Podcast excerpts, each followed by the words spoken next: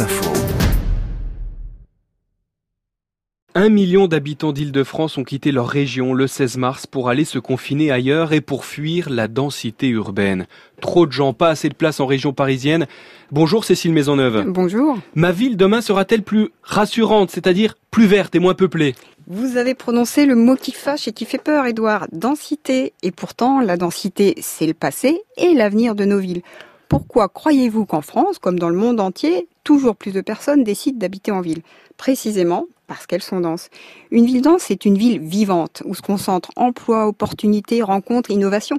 Et puis, difficile de financer des transports en commun, des infrastructures de santé, des écoles, sans une densité de population minimale. Mais justement, Cécile, concentrer autant de gens et de fonctions, n'est-ce pas créer là les nouvelles conditions d'une pandémie?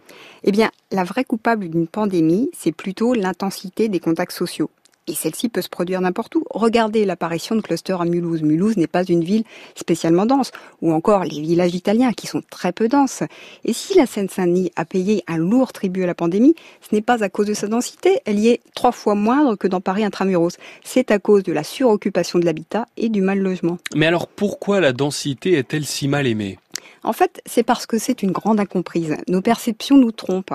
Un quartier de grands ensembles est beaucoup moins dense qu'un quartier de maisons de ville.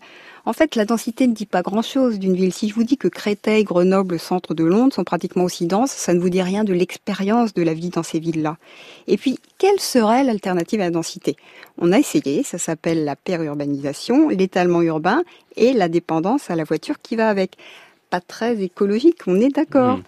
La ville dense, au contraire, est plus économe en espace. C'est donc une alliée dans le combat qu'on est en train de mener pour la protection de la biodiversité. En plus, la densité agréable, on a su la faire. Ça s'appelle le Paris du baron Haussmann, 20 000 habitants au kilomètre carré. Pourquoi ne saurait-on pas la refaire en version 21e siècle? Question posée par Cécile Maisonneuve dans votre chronique. Ma ville demain, c'est tout l'été sur France Info.